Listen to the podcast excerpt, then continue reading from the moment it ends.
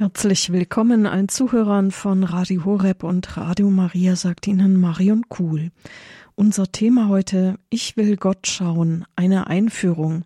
Pfarrer Klaus Schönebeck von Notre Dame de Vie aus Drolzhagen im Sauerland ist bei uns zu Gast.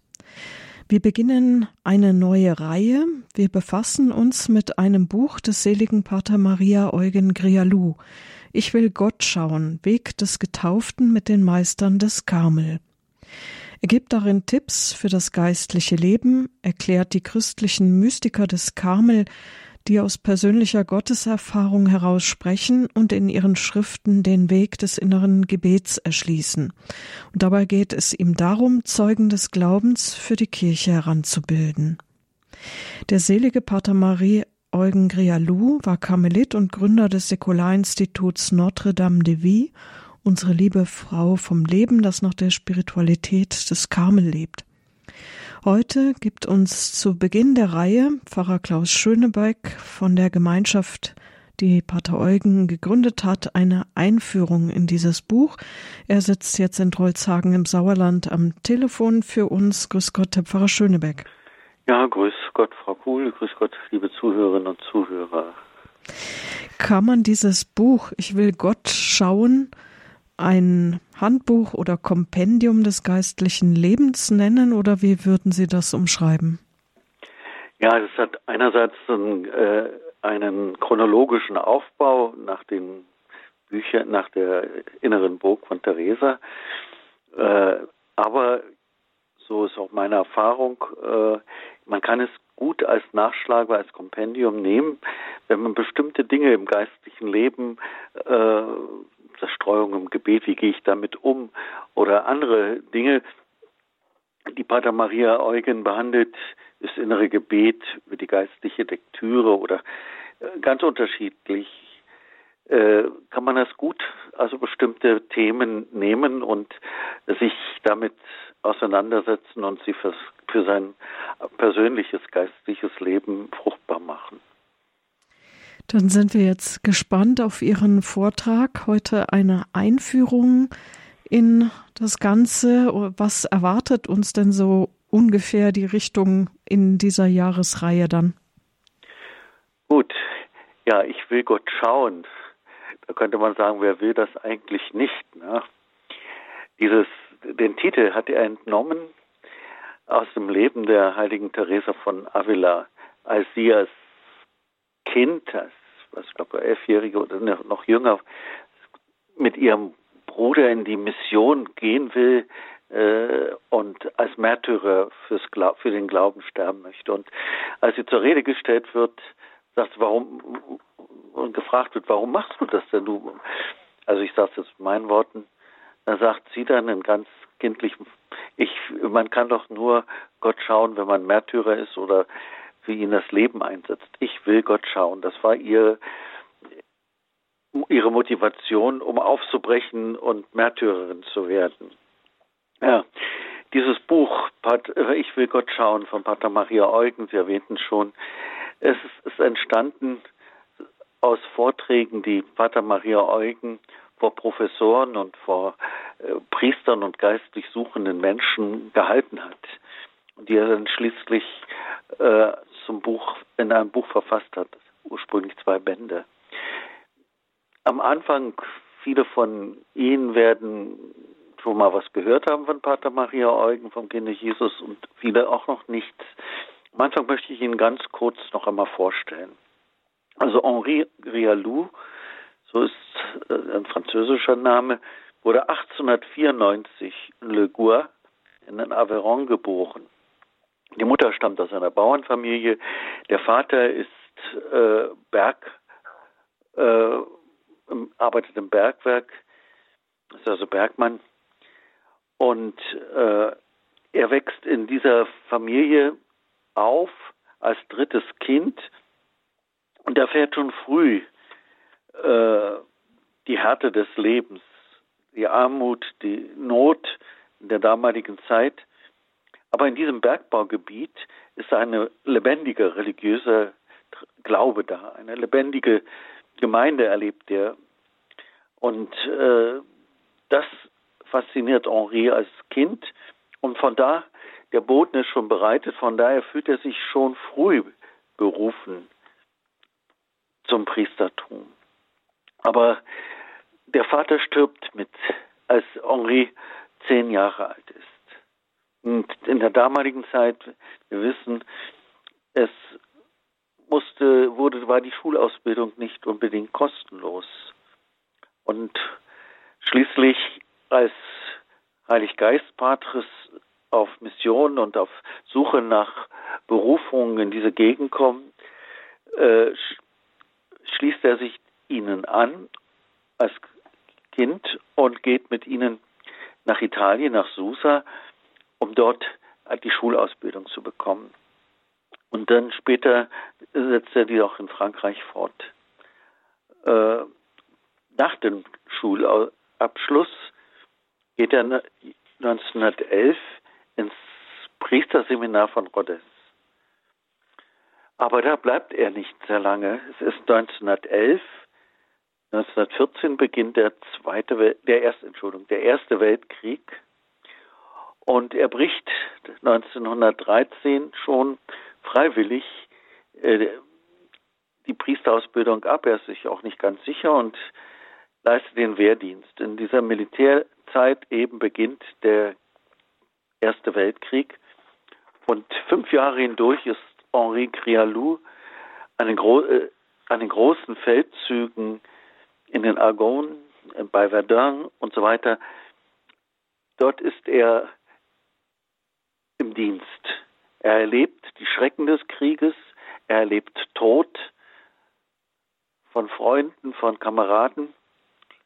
Und das ist für ihn die Lebensschule, das Leid kennenzulernen und die Frage nach dem Sinn des Lebens, nach dem wirklichen Sinn. Schließlich entschließt er sich, doch 1919 wieder ins Priesterseminar zurückzukehren.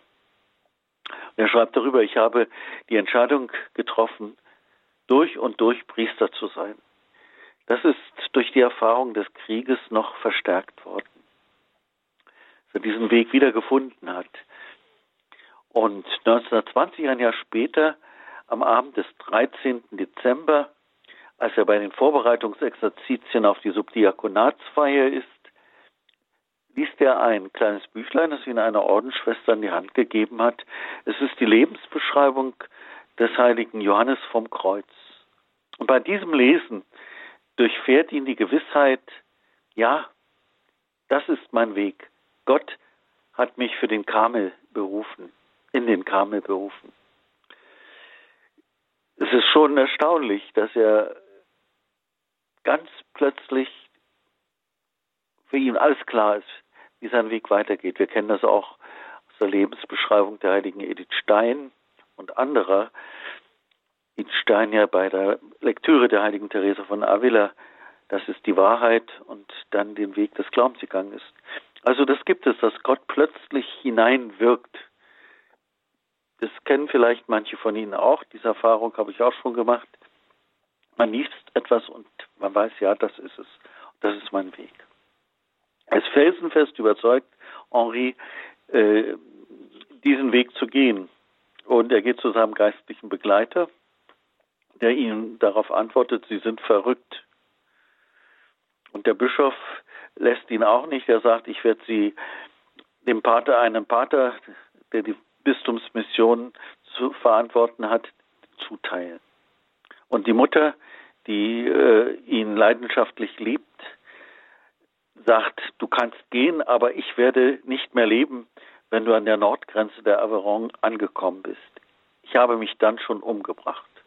Also sie ist so entrüstet, weil sie ihre ganze Zukunft auf ihren Sohn aufgebaut hat. Ach, sagt, sagt, sagt sie sich, er wird Pfarrer und ich werde die Pfarrhaushälterin. Das hat sie sich so schön vorgestellt und dieses, dieser Wunsch wird durchkreuzt. Dazu noch von dem Kind, das sie am meisten liebt. Schließlich wird Pater Maria Eugen Henri Crealou am 4. Februar 1922 zum Priester geweiht. Das ist auch der liturgische Gedenktag für den Seligen. An diesem Tag erhält er die Bestätigung, die erbetene Bestätigung für seine Berufung zum Karmel.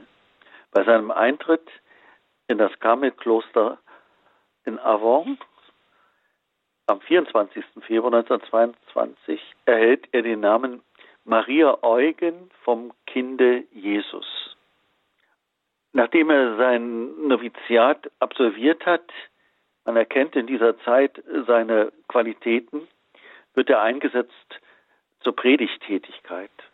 Man spürt, dieser, der, dieser Mann, dieser junge Mann hat Feuer. Man spürt auch seine äh, Begeisterungsfähigkeit. Und äh, so bereitet er Predigten zur Selig- und Heiligsprechung von Theresa von Lisieux vor, also in dieser Zeit macht er sie bekannt. Er hat eine innige Beziehung zu Theresa von Lisieux entwickelt in der Zeit, in seiner äh, Militärzeit. Und in dieser gleichen Zeit, also Heilig Seligsprechung war 1923, 1925 die Heiligsprechung von der kleinen Theresa. Aber in der gleichen Zeit wird auch Johannes vom Kreuz zum Kirchenlehrer erhoben. Das war 1926. Und das alles begleitet er mit Predigten in den verschiedensten Orten und bei den verschiedensten Gelegenheiten. Und äh, dadurch wird er auch einer, der in der, zwischen den beiden Weltkriegen mit seinem Apostolat viel zur Erneuerung der Kirche in Frankreich beigetragen hat. Und er findet überall auch Menschen. In dieser Zeit es, sind die Menschen sehr offen. Überall findet er Menschen, die auf der Suche nach Gott sind. Und er sagt, auch wenn ich sie doch alle, ach, wenn ich sie doch alle erreichen und ihnen von seiner unendlichen Liebe erzählen könnte.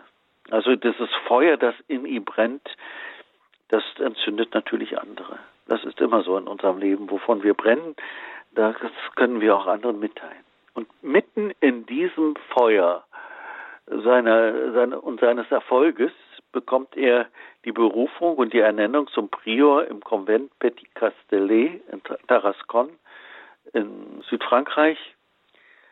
Und er versteht erst die Welt nicht. Er hat sehr zu ringen, diesen Schritt zu gehen, aber im Gehorsam geht er ihn und im Wissen, dass Gott führt und leitet. Und da beginnt eine ganz andere Fruchtbarkeit.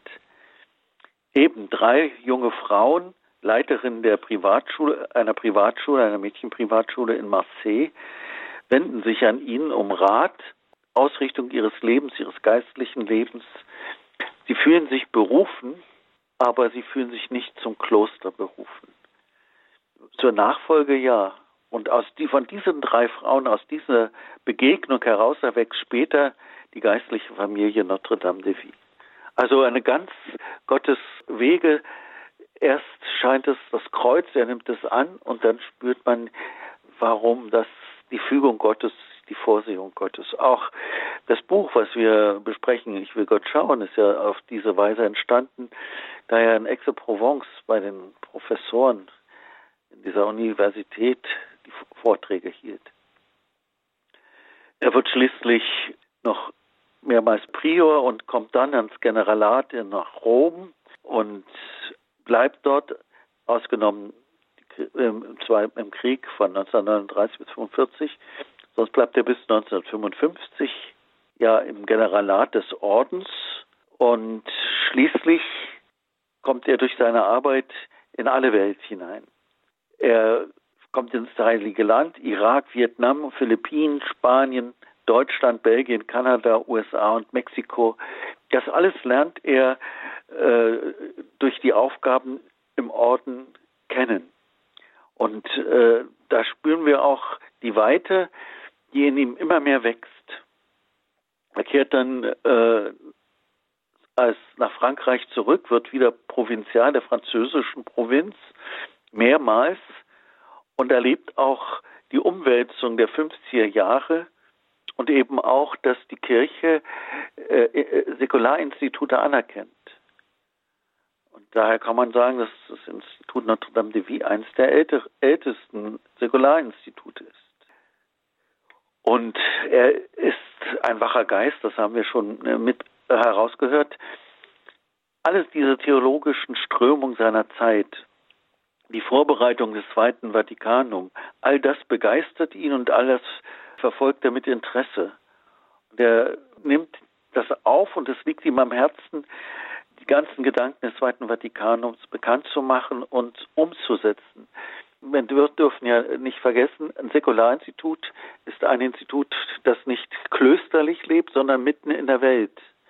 Und das Pater Maria Eugen hat immer versucht, das Evangelium in die Welt hineinzutragen oder Menschen zu formen, die in dieser Welt das Evangelium leben.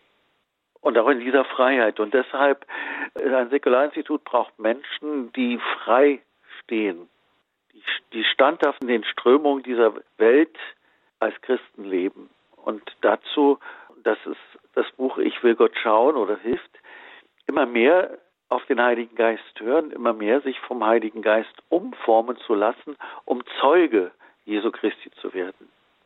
Das begeistert ihn und deswegen ist er auch so begeistert von den Anfängen des Konzils und von dem, was dort auch wieder neu entdeckt oder vertieft wird. Pater Maria Eugen stirbt am 27. März 1967. Es ist dann Ostermontag und diesen, dieser Tag ist der Tag, den er in der Gemeinschaft eingeführt hat, als Festtag unserer lieben Frau vom Leben, Ostermontag. Und an diesem Festtag, äh, den er eingeführt hat und den die Kirche dann auch äh, liturgisch gesehen bestätigt hat, an diesem Tag stirbt er. Er sagt, ich gehe fort in die Umarmung des Heiligen Geistes. Das war ihm wichtig. Der Heilige Geist sagte immer, meine äh, Heilig Geist und Maria, das sind die beiden Füßen, auf die er stand. Schließlich wird er im November 2016 selig gesprochen.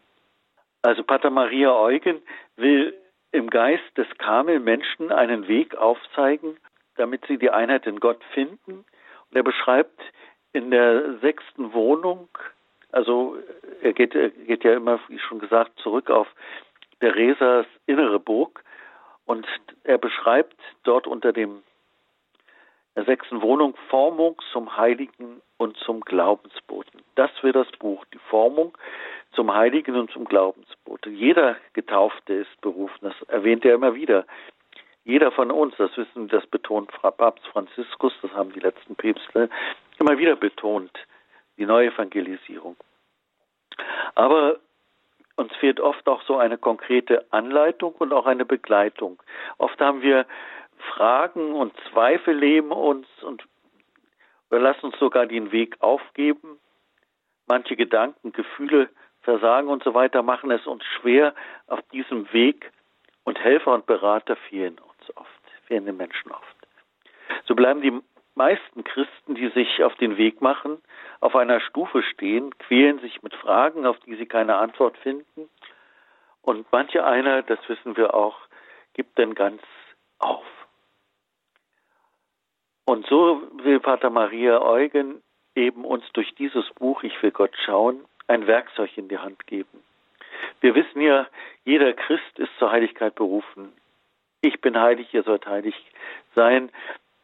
In vielen Bibelstellen äh, lesen wir, dass wir genau, dass wir heilig werden sollen. Heilig heißt immer mehr umgestaltet in Gott hinein, immer mehr in das neue Leben, das Gott uns in Jesus Christus äh, geschenkt hat. Also immer mehr auch, dass das Böse oder das Negative in uns von seinem Licht erhellt wird und dass wir Menschen sind, die, ja, ich würde sagen, positiv, positiv ist jetzt ein sehr oberflächlicher Begriff, aber die aus dem Herzen heraus mit Jesus Christus in diese Welt hineinblicken. Das ist Heiligkeit, aus dem Herzen heraus mit dem Herzen Jesu zu schauen, in diese Welt hineinzuschauen und mit dem Herrn zu leiden, aber auch mit dem Herrn immer wieder Menschen Mut machen. Es ist wunderbar, ein wunderbarer Weg, ein Weg des Lichtes und sicher auch der Dunkelheit, wenn wir manches nicht verstehen. Aber es ist ein Weg, der, der Weg der Heiligkeit, der in der Tiefe des Herzens uns froh sein lässt. Im letzten Teil des Buches gibt es eine Überschrift, die heißt Heiligkeit für die Kirche. Es ist immer ein Für der Weg zur Heiligkeit. Für den Leib Christi, für die Kirche. Letztlich ist das Hingabe an Gott, Leben mit Gott. Mein altes Denken wird umgeformt in Gott. Und das geschieht Schritt für Schritt. Und Gott tut es in Liebe, nicht mit Gewalt. In Liebe unser Denken wird im Heiligen Geist Schritt für Schritt umgeformt. So entsteht ein festes Band, das Gott und Menschen umschließt. Oder wie Johannes vom Kreuz es in einem wunderbaren Bild bringt, eine Liebe, lebendige Liebesflamme. Zwei Holzscheite, Gott und der Mensch, und eine lebendige Liebesflamme. Das ist ein Bild, aber ein sehr schönes. Nicht mehr ich lebe, sondern Christus lebt in mir. Das ist dieses Bild und das ist das Ziel. Wir sehen heute ja die Verwirrung, den Glaubensabfall. In unserer Gemeinde gab es dies Jahr viele Kirchenaustritte. Wir sehen die Ratlosigkeit vieler Mitchristen. Ich war jetzt so ein Priestertreffen in meiner Heimatdiözese Magdeburg. Der Bischof, wie er äh, wirklich, wie man ihm angesehen hat, und das brachte er dann auch noch mal in der Predigt am 6. Januar zum Ausdruck, die Traurigkeit darüber und die Ohnmacht äh, zu sehen und zu suchen nach einem Weg. Ja, wir sehen diese Ratlosigkeit und auch eben auch viele, und wir gehören sicher vielleicht auch dazu, die Ratlosigkeit, gerade weil wir zur Kirche halten. Wie soll es weitergehen? Welche Zukunft hat die Kirche in unserem Land? Hat sie überhaupt eine? Ich bin da fest von überzeugt, ja. Wir brauchen begeisterte Zeugen. Wir brauchen mutige Männer und Frauen. Wir brauchen einen Aufbruch. Aber wie kann der Ausbruch geschehen? Der Aufbruch kann nicht geschehen in viel Denken. Theresa sagt, wenn es vom inneren Gebet spricht, nicht viel denken, sondern viel lieben. Der Aufbruch kann nur in der Liebe geschehen. Der Aufbruch kann nur ein Aufbruch des Heiligen Geistes sein. Die Liebe, die jeden Einzelnen entflammt. Da ist dieses Buch ein guter Wegweiser. Pater Maria zeigt uns diesen Weg. Und die Frage dann, sind Sie bereit zum Aufbruch, bereit, sich vom Heiligen Geist formen zu lassen, bereit zur Hingabe? Dann lassen Sie uns gemeinsam aufbrechen. Komm, Heiliger Geist der Lebenschaft, erfülle uns mit deiner Kraft, sende du deinen Geist und so werden sie alle erschaffen und du erneuerst das Antlitz der Erde. Das ist die Vision, die wir in unserer Zeit brauchen, die, in, unserer, in unserem Land. Und jeder Einzelne ist da aufgerufen, sich einzulassen, sich formen zu lassen, ja, ein neues Feuer entfachen zu lassen. Und jetzt wollen wir einfach etwas in uns hineinhören.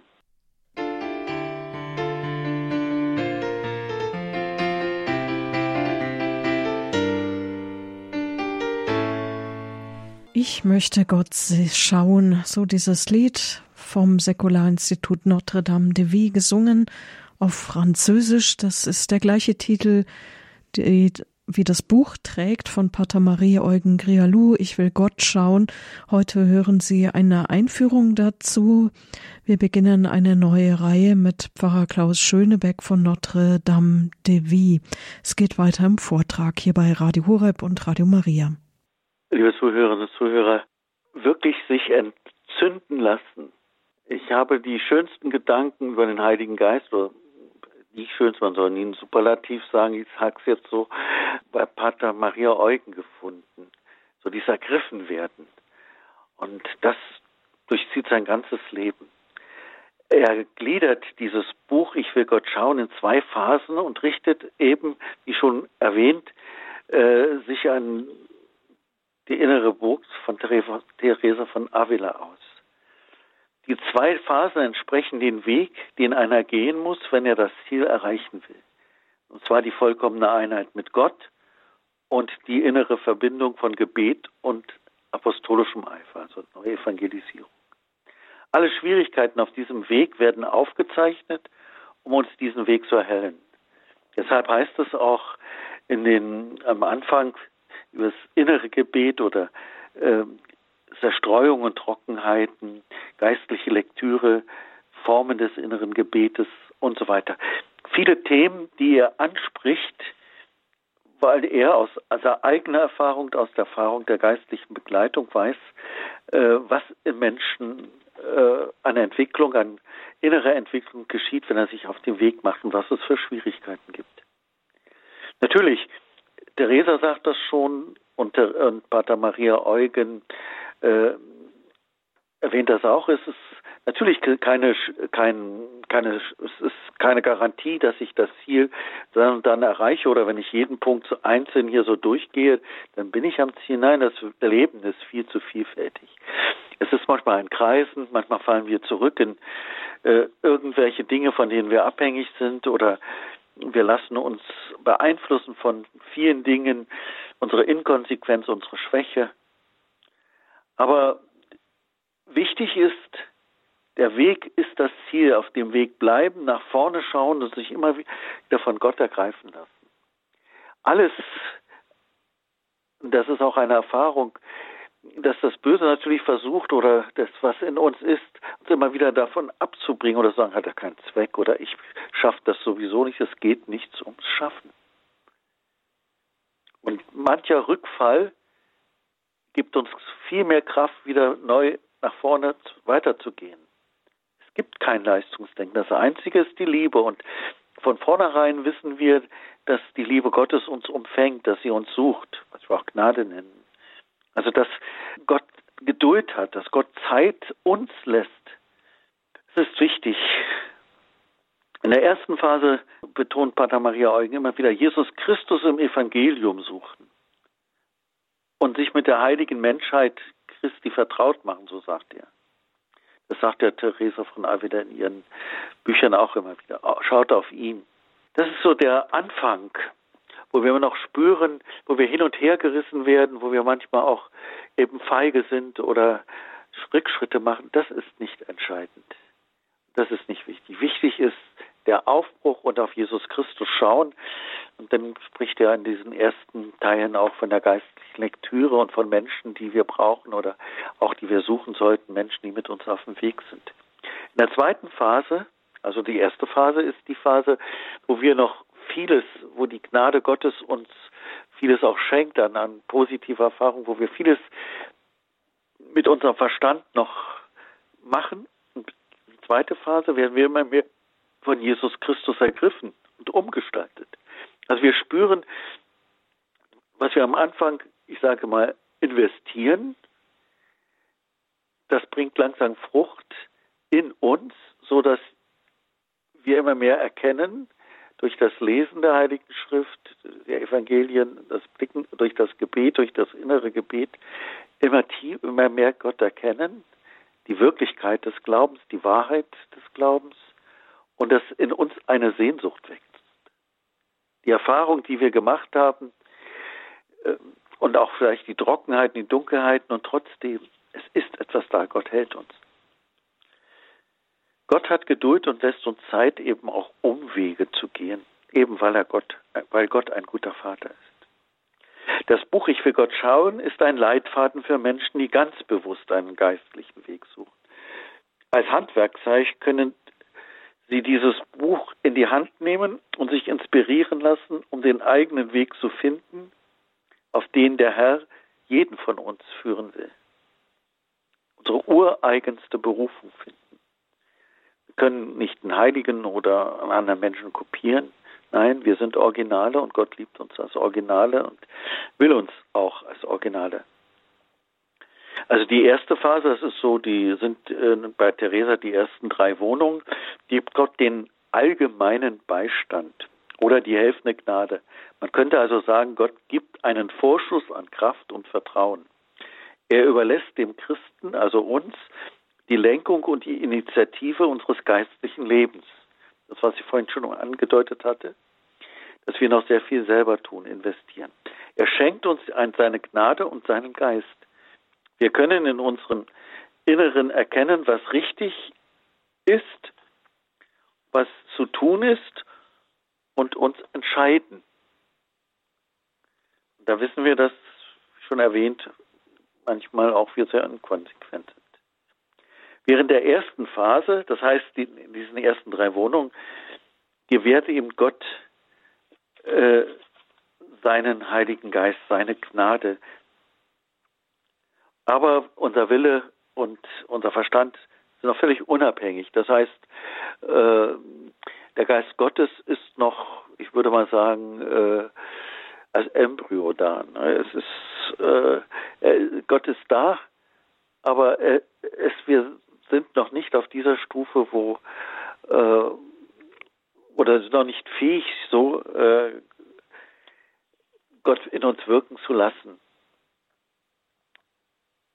Und deswegen, weil das, weil wir da noch ziemlich äh, auch ja, von unserem Verstand, unsere Gefühle abhängig sind, gibt es natürlich Umwege. Aber wie schon erwähnt, es ist nicht unbedingt negativ, sondern äh, wir können aus diesen Dingen viel, viel lernen. Und wir spüren dann immer wieder auch die Treue und die Güte Gottes, der uns nicht lässt. Vielleicht deswegen gerade Umwege, vielleicht deswegen auch Untreue in dieser ersten Zeit und noch vieles, weil wir lernen sollen oder weil wir erfahren sollen, dass Gott uns trägt und hält. Und das ist beglückend. Eine gute Beichte dann ist auch wieder beglückend. Das erleben wir ja immer wieder auch. Also auf Jesus Christus schauen in dieser ersten Stufe. Wir schöpfen die Kraft und die Nahrung aus von ihm, aus dem Evangelium. Denn Jesus ist Weg, Wahrheit und Leben. Wichtig ist die Treue im Gebet und wichtig ist, dass wir immer wieder uns diese feste Zeiten dafür nehmen. Es gilt in dieser Stufe gegen unsere eigenen äußeren Fehler, gegen die äußeren Fehler anzukämpfen. Das heißt, gute Vorsätze, äh, das heißt, da wo wir Selbsterkenntnis gehört dazu, dass wo wir spüren, ja, hier ist etwas, da muss ich noch dran arbeiten. Aber das tun wir alles nicht aus Zwang, sondern weil wir spüren, äh, na, das Meer. Also nicht das Meer mit Doppel-E, sondern mit EH. Das Meer. Wir spüren das Meer, das Jesus Christus ist. Wir spüren, dass es ein Meer gibt, ein tieferes. Wir, diese Sehnsucht ist da. Die Sehnsucht wird geweckt da ist die Gnade Gottes und da ist unser Zutun, beides. Pater Maria Eugen geht schrittweise vor und so schafft er auf die ersten Seiten Klarheit über wesentliche Voraussetzungen.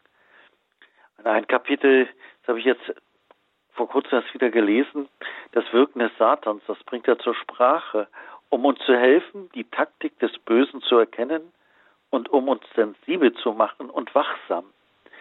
Ja, das Böse ist eine Realität. Und er beschreibt das so, äh, dass wir äh, erkennen, seid achtsam. Seid achtsam, nicht ängstlich, sondern achtsam. Ganz wichtige Dinge, die für uns als Grundlage gelten oder die die Grundlage sind, um weiter voranzuschreiten, um zu wachsen in der Liebe zu Gott und zum Nächsten. Im Ausgangspunkt schreibt er in dem ersten Teil, und den Ausgangspunkt Form des Betens, Hilfe bei Zerstreuung und Trockenheiten im Gebet, wie die Wichtigkeit der geistlichen Lektüre, der geistlichen Begleitung und vor allem, was auch schon erwähnt, die geordnete Lebensführung. Das heißt also, dass wir uns äh, fest, dass wir fest in unserem Leben eintakten, das Gebet und das Geistliche tun. Das ist nicht so, dass wir jetzt stundenlang oder dass wir im Kloster leben müssen. Nein, das kann man im Alltag alles integrieren. Allerdings gehört dazu eben eine geordnete Lebensführung. Wir ahnen jetzt schon, dass das, was das bedeutet, ist Anstrengung. Manchmal schmerzliche Erfahrungen, die wir machen müssen. Doch das wäre, doch was wäre das für ein Gott, der uns leiden ließe? Wir erfahren in dieser Zeit auch die Tröstung, das Licht seiner Gegenwart, die Freude, aber auch Trockenheiten, also durchwachsen erfahren wir diese Zeit. Wir erfahren unsere Stärken und Schwachheiten. Und das sind alles Bedingungen des Wachstums. Und Gott, das ist ganz wichtig, Gott überfordert uns nicht. Das bringt ja, glaube ich, war das äh, der heilige Franz von Sales mit dem Kreuz, das nicht, äh, das nicht größer ist, als wir es tragen können. Unsere Stärke ist das innere Gebet und die geistliche Lektüre, das Schauen auf Christus und die Gemeinschaft mit Christen, die den gleichen Weg eingeschlagen haben. Und daraus strömt Kraft, die Berührung mit Gott, äh, mit Gott weckt die Sehnsucht mehr und mehr.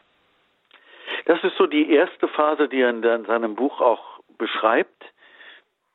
Und dann die zweite Phase, das ist ab der äh, vierten Wohnung bei Theresa von Avila, wir gelangen dann allmählich an einem Punkt, den viele geistliche Väter und Mütter, besonders auch bei, äh, in der Spiritualität des heiligen Ignatius von Loyola, die zweite Bekehrung nennen. Das geschieht nach Therese von Avila beim Übergang der dritten zur vierten Wohnung. Pater Maria Eugen bezeichnet sie als Beginn der zweiten Phase.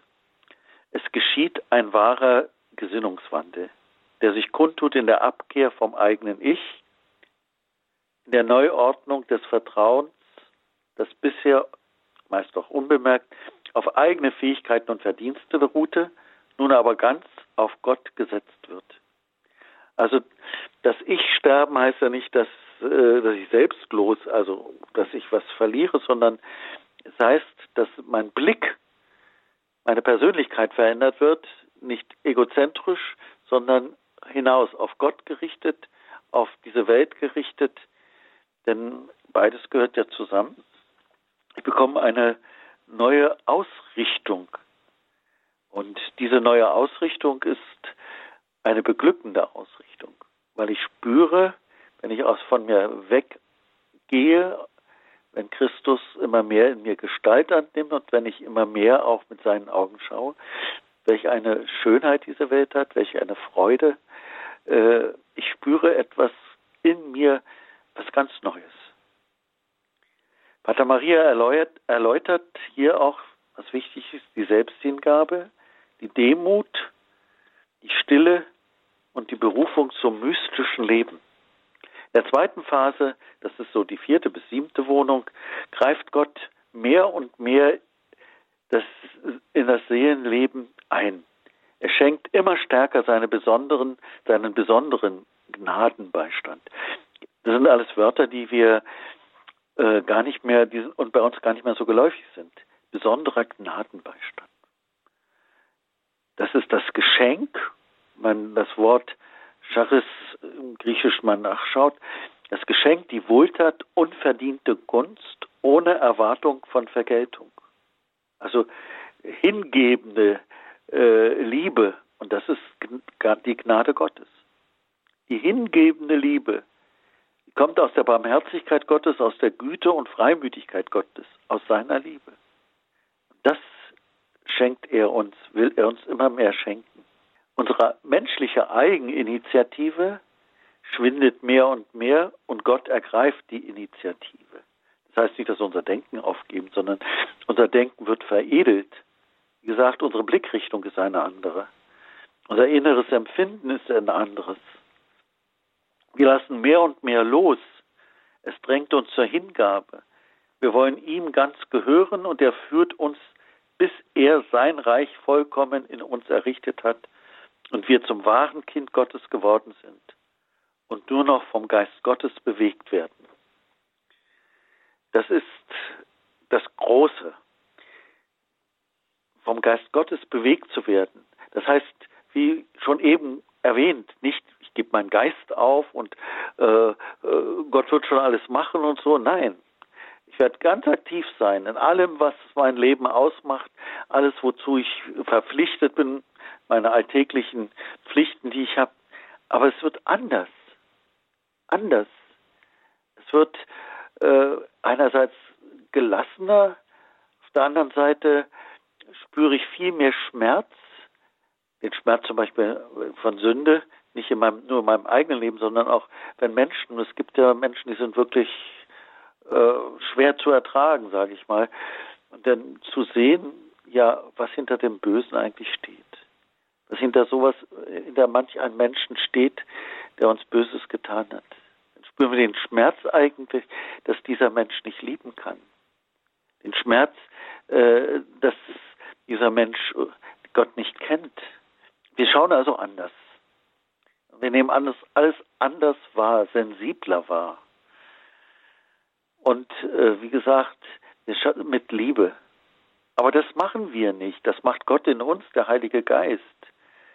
Das ist, kommt stückweise. Gott greift mehr und mehr durch die Gaben des Heiligen Geistes ein. Das beschreibt Pater Maria Eugen auch sehr gut. Und er, er sagt, er erobert der Heilige Geist die Seele bis zur Liebesumwandlung. Dann kommt schließlich, dass wir das Gebet im Vater unser, dass es uns immer deutlicher wird, dein Wille geschehe. Dass wir dann plötzlich auch spüren, wenn wir das beten, dass es uns ganz bewusst wird, was wir da beten und dass wir es so auch mit dem Herzen beten. Ja, dein Wille geschehe wirklich in meinem Leben, im Leben dieser Welt. Also die Vereinigung des Willens mit dem Willen Gottes. Die Vereinigung des Willens geschieht in der fünften Wohnung bei Theresa. Und sie wird eben durch diese Weisheit der göttlichen Liebe bewirkt. Da die göttliche Liebe das wichtigste Vermögen, nämlich den Willen, erfasst hat, kann sie die Seele läutern und formen und so für Gottes ewigen Plan bereiten. Gottes ewiger Plan ist ein Heilsplan durch den Leib Christi, durch die Kirche. Hier wird wenn der Schmerz oder wenn viele Leute aus der Kirche austreten oder die Kirche nur sehen als die Bischöfe oder als die Priester, die versagt haben oder äh, nein, die Kirche, der Leib Christi, das sind wir, alle Getauften. Und in allen Getauften, jeder von uns ist Sünder. Und trotzdem sind wir Leib Christi, Heilige in Christus. Dieser ewige Heilsplan, der Heilsplan Jesu Christi gilt jedem Menschen. Jeder ist eingeladen. Und so verstehen wir auch den Glaubenssatz besser außerhalb der Kirche kein Heil. Ist jetzt nicht konfessionell gedacht, sondern außerhalb der Gemeinschaft der Gläubigen kein Heil. Der Heilsplan Gottes, der Leib Christi ist die Kirche. Und entweder gehöre ich zu dem Leib Christi, bin ein Glied, oder ich gehöre nicht zu diesem Glied. Das ist äh, heute in Vergessenheit zum Teil geraten. Und, und dann kommt etwas im geistlichen Leben, das sehr, sehr für uns hart ist. Wir denken, wir haben jetzt schon alles ziemlich erreicht, aber die Erfahrung der Nächte, dass manches in uns dunkel ist, dass die letzte Reinigung, sage ich mal, in uns, die letzte Läuterung äh, noch fehlt. Aber warum gibt es denn die Nächte? Und was ist das Wesen der Nächte? Beschreibt Pater Maria auch sehr gut. Wir brauchen, wie gesagt, geistig darf man keine Angst haben und sagen, was erwartet Gott von mir? Das zeigt er mir schon. Er erwartet von mir, im Jetzt zu leben. Er erwartet von mir, das zu tun, was ich jetzt tun muss. Er erwartet von mir, dass ich ihn suche, dass ich auch ihn kennenlerne, immer mehr. Pater Maria Eugen erläutert die Nächte sehr gut. Die Nächte wollen uns frei machen von Bindungen, die der Vereinigung mit Gott und unserem Auftrag zur Evangelisierung und zum Aufbau des Weges der Kirche, des Aufbaus der Kirche im Wege stehen. Jeder von uns ist ein Glied dieser Kirche, ein, des Leibes Christi, und jeder von uns hat eine Aufgabe in diesem Leib, ihn aufzuerbauen, Manch einer hat ein Gebetsapostolat, ältere Leute, die gar nicht mehr so können, oder andere haben eine Hand für Kinderarbeit, andere haben eine Hand Blumenschmuck, alles Mögliche könnte ich jetzt nennen. Also die Kleinigkeiten schon sind wichtig zum Aufbau der Kirche. Wir sind Kirche. Wir sind Leib Christi. Und dann ist es so, nicht mehr ich lebe, wie Paulus sagt, sondern Christus lebt in mir. Erst wenn ich diese Phasen wirklich durchgegangen bin, durchlebt habe, erst wenn ich äh, immer mehr hineingekommen bin in das Geheimnis des dreifaltigen Gottes, das ist ja letztendlich, was im Ich will Gott schauen, deutlich gemacht wird oder wo der Pater Maria Eugen mit seinen Gedanken uns hinführen will nicht mehr ich lebe, sondern Christ. Erst dann ist die Kirche wirklich das, was sie sein soll. Das sind wir, die Apostel, dann nicht mehr mit unseren klugen Gedanken, die wie gesagt wichtig sind, und nicht mehr mit unseren Plänen, die vielleicht auch wichtig sind, sondern der Heilige Geist durchdrängt alles. Und nicht menschliche Techniken, das erlebt man ja oft, sehr viele Pläne, die gemacht werden, sehr viele Strategien und die nichts gebracht haben, sondern wirklich der Heilige Geist. Und da geht es um uns, dass das Ich eben immer mehr äh, nicht mehr ich habe Recht, ich bin doch der Gute und der Kluge und der Geeignete, sondern alles ist aus der Liebe zum Leib Christi, aus der Liebe zu Christus und aus der Liebe zur Kirche, aus der Liebe zum Nächsten. Es wächst daraus. Und wir kennen uns doch. Wir sind doch eigentlich alle Egoisten. Und wenn nicht Christus uns bestimmt, bestimmen wir uns selber oder andere Geister uns. Aber wie will da der Leib Christi, wie will da Kirche aufgebaut werden? Also wir haben eine unwahrscheinlich große Berufung und eine, wir haben keinen Grund zu resignieren. Geheimnis der Kirche, Zeuge Christi sein. In seiner sechsten Wohnung führt die göttliche Weisheit den Menschen in das Geheimnis der Kirche ein und lässt ihn am Reichtum Jesu Christi und seinem Erlösungsleiten teilhaben. Was heißt denn Erlösungsleiten? Das heißt doch, dass Paulus sagt, äh, ich ergänze mit meinem Leiden, was am Leib Christi noch fehlt. Sakramente, durch unser Leiden ergänzen wir das, was Christus für den, wir leiden mit Christus und für den Leib der Kirche, wir leiden für die Kirche und mit der Kirche und manchmal auch an der Kirche. Das ist so. Wir sind alle Menschen. Aber zur Heiligkeit berufen. Der mächtige Strom des Lichtes und der Liebe, der die Seele in der sechsten Wohnung durchflutet, bringt zwei grundsätzliche Wirkungen hervor. Er bewirkt sowohl die Fülle als auch die Läuterung. Je mehr die Seele vom Feuer der Liebe entflammt ist, desto mehr sehnt sie sich nach vollkommener Vereinigung. Das ist so. In seiner Barmherzigkeit gibt ihr der Herr so Gelegenheit, noch mehr zu lieben und selbst mehr als sie wünschen kann, und sei es durch das Kreuz. Das Kreuz gehört zum Leben. Das wissen wir und wir können es abschütteln wollen, können es aber auch annehmen und so wird es zum Segen. Annehmen und tapfer und mutig den Weg zu gehen. Liebe Zuhörerinnen und Zuhörer, ein wunderbarer Weg, den der Herr uns im Evangelium gezeigt hat, einen wunderbaren Weg, den der Herr uns durch unsere Berufung zum, zur Heiligkeit geschenkt hat. Und Pater Maria Eugen ist einer von den vielen Heiligen, die einen Weg aufzeigen. Ignatius ist einer, die Kirchenväter, die äh, Wüstenväter. Pater Maria Eugen ist einer, der in dieser Zeit, in unserer Zeit gelebt hat der gekämpft hat.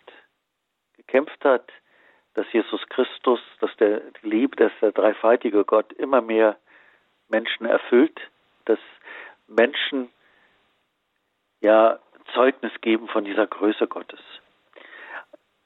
Im Geleitwort zu diesem Buch schrieb der damalige Weihbischof, der heutige Kardinal Schönborn, ich will Gott schauen heißt, ich will Gott im, in der innersten Mitte meiner Seele, wo er seit der Taufe wohnt, mit einem lebendigen Glauben suchen. Dort gießt der Heilige Geist die Liebe aus. Gnade, Teilhabe am göttlichen Liebe. Die Liebe möchte zu ihrem Ursprung zurückkehren und zieht den ganzen Menschen in diese Bewegung hinein. Sie ist eine dynamische Wirklichkeit, die uns restlos erobern und uns zu Kindern Gottes machen möchte. Im inneren Gebet öffnen wir uns ganz besonders der Kraft der Gnade, durch sie werden wir umgestaltet, Christus ähnlich gemacht, ja zur höchsten Vereinigung mit Gott geführt. In diesem Umwandlungsprozess geschieht Unerwartetes. Wer sich von der Liebe hineinziehen lässt in das Leben des dreifaltigen Gottes, wird von derselben Liebe gleichsam wieder hinausgetrieben zu den Menschen. Denn in der tiefen Vereinigung mit Christus wird der Kontemplative des ganzen Christus gewahr, der Kirche was ich in den letzten Punkten erläutert habe. Er entdeckt, schreibt er weiter, sie von innen her. Er erkennt, was ihr innerstes Mysterium bildet, Jesus Christus selbst. Die Kirche ist für ihn der mystische Leib Christi und die Braut Christi. Sie ist der Liebesplan des Vaters, den der Heilige Geist ausführt. Sie ist das Bauwerk, in dem der Betende seinen eigenen Platz entdecken darf. Die Christusliebe des Kontemplativen weitet sich unweigerlich zur leidenschaftlichen Liebe für die Kirche. Theresianischer Geist ist wesentlich vom Eifer für die Kirche geprägt. Diese Tatsache bildet die fundamentale Perspektive von Ich will Gott schauen. In ihr tritt etwas vom Eigensten von Pater Maria Eugen in den Blick. Seine Darlegungen über das kontemplative Gebet sind von Anfang an von dieser Perspektive strukturiert. Der Heilige Geist erfasst die Herzen durch die Gabe der Kontemplation und formt sie nach dem Bild Jesu Christi um. Um sie, wie Christus selbst, der Kirche hinzugeben. Liebe Zuhörerinnen und Zuhörer, machen wir uns immer wieder auf den Weg, auf den Weg zu Jesus Christus hin. Lassen wir uns beschenken von seiner Liebe. Und das erflehe uns der selige Pater Maria Eugen. So wollen, so danke ich Ihnen für Ihr, für Ihr Zuhören und wollen wir noch den Segen Gottes erbitten. Unsere Hilfe ist im Namen des Herrn, der Himmel und Erde erschaffen hat. Herr, wir danken dir für das Zeugnis der vielen Heiligen. Wir danken dir für den seligen Pater Maria Eugen, der uns dieses Buch Ich will Gott schauen geschenkt hat. Es ist ein, eine Frucht des Heiligen Geistes, dem er sich immer wieder geöffnet hat. Und so bitten wir dich, Herr, segne du uns, segne alle, die zu uns gehören. Und so segne euch auf die Fürsprache des seligen Pater Maria Eugen, der dreifaltige Gott, der Vater, der Sohn und der Heilige Geist. Amen. Lobt sei Jesus Christus. In Ewigkeit. Amen. Vielen Dank, Herr Pfarrer Schönebeck, für diesen Vortrag. Ich will Gott scheinen. Ich will Gott schauen. Eine Einführung eine neue Reihe, die wir mit dem heutigen Tag mit dieser Sendung begonnen haben. Nachhören können Sie das bei Radio Horeb in der Mediathek www.horeb.org Podcast Sendereihe Spiritualität oder Sie melden sich beim CD-Dienst von Radio Horeb und bestellen eine CD unter der 08328 921 120. Der nächste Teil kommt bereits am 30. Januar. Herzliche Einladung dabei zu sein. Dann alles Gute nach Drolzhagen ins Sauerland und bis zum nächsten Mal dann. Ja, danke. Auf Wiederhören sagt Marion Kuhl.